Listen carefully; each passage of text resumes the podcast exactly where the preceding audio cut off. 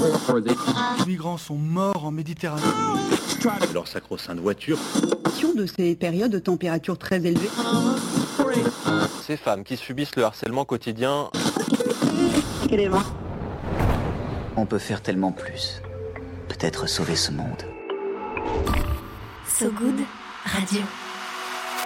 10 minutes, pour sauver, le monde. 10 minutes pour sauver le monde. La quotidienne info de So Good Radio. Salut tout le monde, salut Bérénice, salut Brut, bienvenue sur So Good Radio. Accordez-nous 10 minutes, on vous donne de quoi sauver le monde ou au moins de quoi sauver votre journée histoire que vous finissiez vainqueur comme le Stade toulousain ce week-end, champion de France. Oui, messieurs, dames, après avoir battu La Rochelle samedi. Let's go. À la une aujourd'hui, les aborigènes d'Australie, peut-être enfin reconnus comme des citoyens comme les autres. Les règles douloureuses ont du souci à se faire et le collectif de désobéissance civile Dernière Rénovation a peut-être trouvé un allié dans la bataille. Voilà pour les titres. Place au fil info, place au fil good. 10 minutes, 10 minutes pour sauver le monde. So Good Radio. So Good vous connaissez l'adage euh, premier arrivé, premier servi Et eh ben, il n'est visiblement pas toujours d'actualité. La preuve, les premiers habitants de l'Australie, les aborigènes donc, n'ont jusqu'à maintenant pas de voix euh, au Parlement australien. En gros, même s'ils peuplent l'Australie depuis 40 000 ans en moyenne, ils ne bénéficient d'aucune instance consultative pour s'exprimer sur ce qui les concerne. La bonne nouvelle, c'est que le Sénat australien vient de donner son accord pour organiser un référendum historique. Le but, euh, donner une voix aux aborigènes au sein du Parlement. Et cette loi leur permettrait d'être reconnus pour la première fois comme citoyens de plein droit dans la Constitution. Les membres de ce conseil euh, consultatif donneraient euh, leurs avis au Parlement sur les sujets euh, politiques, économiques et sociaux qui les concernent. On parle donc de consultation et de représentation dans un pays où les aborigènes n'ont eu accès au droit de vote qu'en 1962 et à la, à la nationalité australienne qu'en 1967. Avant, ils étaient classés comme, je cite, éléments de la faune et la flore australienne. Voilà.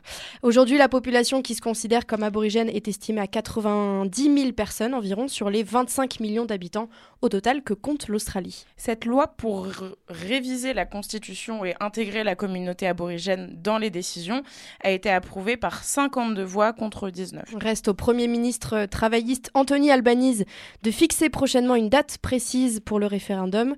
Pour son gouvernement, c'est l'occasion pour les Australiens de rattraper des siècles d'injustice à l'égard des aborigènes. Effectivement, c'est la moindre des choses.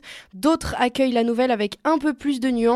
Pour la sénatrice indépendante et militante autochtone Lydia Thorpe, il s'agit, je cite, d'apaiser la culpabilité des Blancs dans ce pays. Il faut rappeler que de profondes inégalités subsistent en Australie entre la population indigène minoritaire et la population blanche.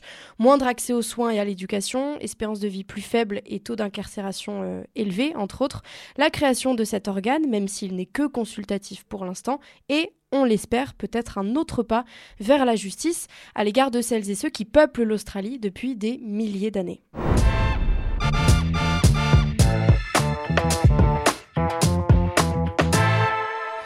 Une bonne nouvelle pour les 1,5 à 2 millions de femmes en France atteintes d'endométriose, cette maladie chronique qui provoque de très fortes douleurs pendant les règles et des risques d'infertilité. Une bonne nouvelle aussi pour prévenir toutes les autres femmes, Ziwig, une start-up lyonnaise, a mis au point un test par la salive pour détecter si une femme en âge de procréer est atteinte d'endométriose ou pas. Le test s'appelle Endotest et permettrait un dépistage rapide et efficace selon une publication scientifique dont il a fait l'objet dans le New England Journal of Medicine.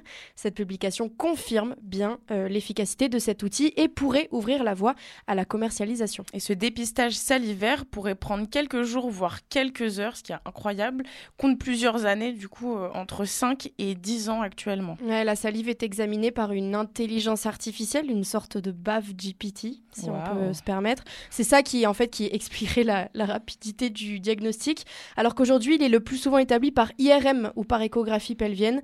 L'avancée de ce test salivaire n'est donc pas négligeable s'il fonctionne vraiment.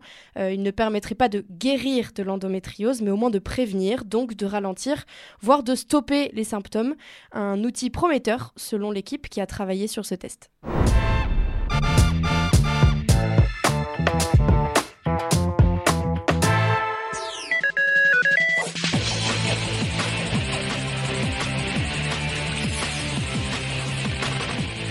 Comme les Total Spies avec leurs lunettes à vision infrarouge, le potentiel nouvel allié du collectif de désobéissance civile Dernière Rénovation est lui aussi doté de capteurs infrarouges Dernière Rénovation ou DR revendique une rénovation thermique et énergétique efficace des bâtiments.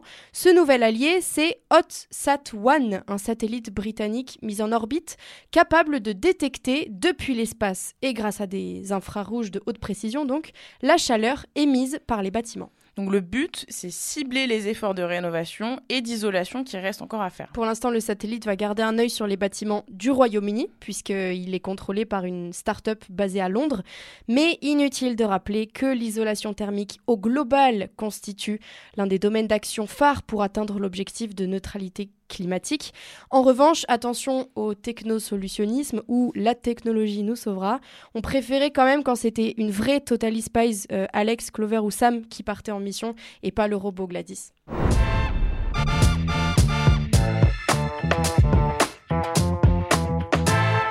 Voilà pour l'actu du jour. Restez avec nous. Je passe la main à Bérénice Koulibaly qui a encore un peu de temps pour tenter de sauver le monde. L'appel du good. Allô Allô Allô L'appel du good. Allô, j'écoute. À So Good Radio, on donne la parole à des personnes qui essaient de changer le monde à leur échelle pour le rendre un peu moins pire. Chaque jour, une personne nous parle d'une asso, d'une initiative qui essaie de faire la différence. Aujourd'hui, Natacha nous emmène ramasser les déchets à Marseille avec l'asso Un déchet par jour, asso partenaire de Swim for Change. Bonjour Sogoud Radio, je suis Natacha Grimaldi de l'association Un déchet par jour. C'est une association environnementale marseillaise qui a été créée par un Anglais complètement déjanté et dit plate. Un jour, il était euh, retourné dans sa ville natale à Leeds et il a ramassé euh, un déchet euh, qu'il a trouvé dans le parc là où il a passé toute son enfance et il a publié sur les réseaux sociaux. Beaucoup de personnes ont manifesté leur enthousiasme en disant moi aussi je ramasse euh, des déchets quotidiennement chez moi et tout. Et il y a Georges-Édouard Legré qui est cofondateur de l'association lui a dit si tu arrives à faire ramasser un déchet par jour aux Marseillais, tu es mon dieu. Le challenge a été lancé et aujourd'hui on invite toute personne à faire ce geste quotidiennement, à mettre sur les réseaux sociaux. Au-delà de ça, nous militons aussi pour créer une barrière humaine entre les déchets et la nature en organisant des ramassages grand public sur tout le littoral marseillais. N'hésitez pas à nous rejoindre en voyant toutes nos dates sur notre site undéchetparjour.com. Merci beaucoup Natacha. D'ailleurs, je relais euh, ton appel parce que de, demain, euh, l'ASSO organise un flash ramassage à Lens de Malmousque euh, à Marseille, donc de 19h à 20h, suivi d'un petit apéro jusqu'à 22h. N'hésitez pas à les rejoindre et on vous met toutes les infos de un déchet par jour sur sogoodradio.fr. Viens voir un peu par ici. Le Pen J'ai une bonne nouvelle pour toi. dans le maillot. Le Pen dans le maillot. On continue ce journal et parce qu'on vous rêve au bord de la piscine, le stress vous glissant allègrement sur la peau et la coiffure impeccable, c'est l'heure de ton peigne dans le maillot, Bérénice. Et ouais, le moment où on se donne nos meilleurs conseils, nos idées ou nos recommandations en tout genre. Donc pour s'endormir un peu moins con, aujourd'hui je voulais vous parler du musée national de l'histoire de l'immigration, parce que ça rime, qui est dans le 12e arrondissement de Paris. Il est dans l'immense bâtiment du palais de la Porte Dorée, construit en 1931 à l'occasion de l'exposition coloniale internationale. Et il était fermé depuis trois ans pour tout réaménager. Il a ouvert ses portes et présenté sa nouvelle exposition permanente ce samedi 17 juin. Honnêtement, c'était ma- la première fois que j'y allais et j'ai pas été déçue du tout. L'exposition déroule un récit chronologique avec 11 dates clés à partir de 1685 à nos jours.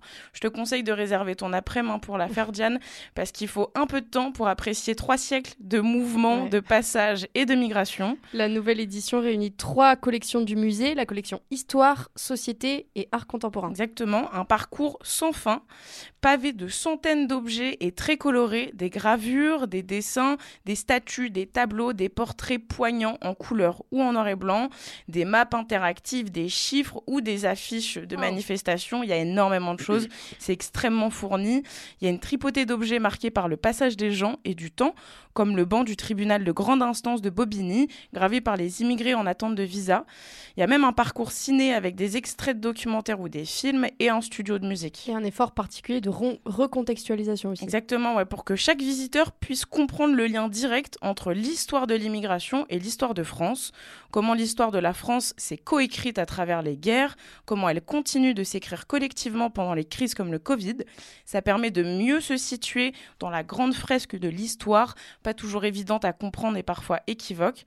L'expo nous offre du recul, nous apporte un éclairage historique et géographique sur des gens sur des enjeux politiques pas si contemporains que ça.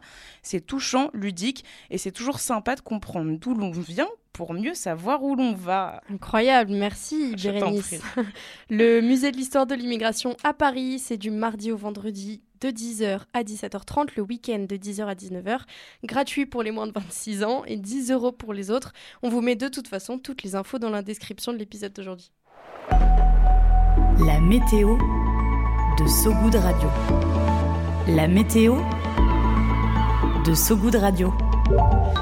Des éclaircies sur la capitale, euh, l'arménien Misak Manouchian, figure de la résistance pendant la Seconde Guerre mondiale, entrera au Panthéon l'année prochaine, 80 ans après son exécution. Il sera accompagné de sa femme Mélinée. Et sur le reste de l'Hexagone, les températures sont de saison. Hier, le gouvernement a dévoilé son plan d'action pour limiter le surtourisme en France. Une plateforme numérique sera lancée au premier semestre 2024, accompagnée d'un observatoire national des sites touristiques majeurs. C'est la fin de cette édition. Merci à vous qui nous écoutez en direct et à vous qui nous écouterez dans le futur en podcast sur notre site sogoodradio.fr et sur toutes les plateformes d'écoute. Sur cette même page, vous pouvez aussi retrouver certains de nos sujets plus approfondis. N'hésitez pas à liker, commenter, surtout partager cet épisode, ça peut forcément nous aider.